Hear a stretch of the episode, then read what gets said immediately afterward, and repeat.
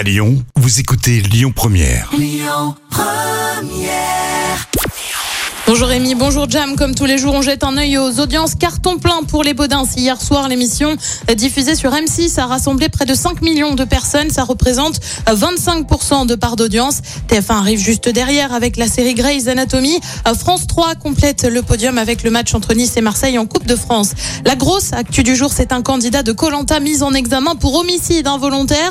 Information révélée par le canard enchaîné. Il s'agit de l'un des candidats pour la prochaine saison qui débute le 22 février. Ça concerne François, un sapeur-pompier de l'Hérault sur un incendie euh, survenu en 2016. Un homme était mort, trois pompiers grièvement blessés. Euh, selon le canard enchaîné, il est soupçonné d'avoir donné à la troupe des ordres inadaptés, euh, parfois contradictoires et fourni une formation insuffisante et des matériels obsolètes. La production a de son côté affirmé ne pas avoir été informée de cette mise en examen. La saison de Colanta sans scandale, et eh ben c'est pas pour cette fois-ci.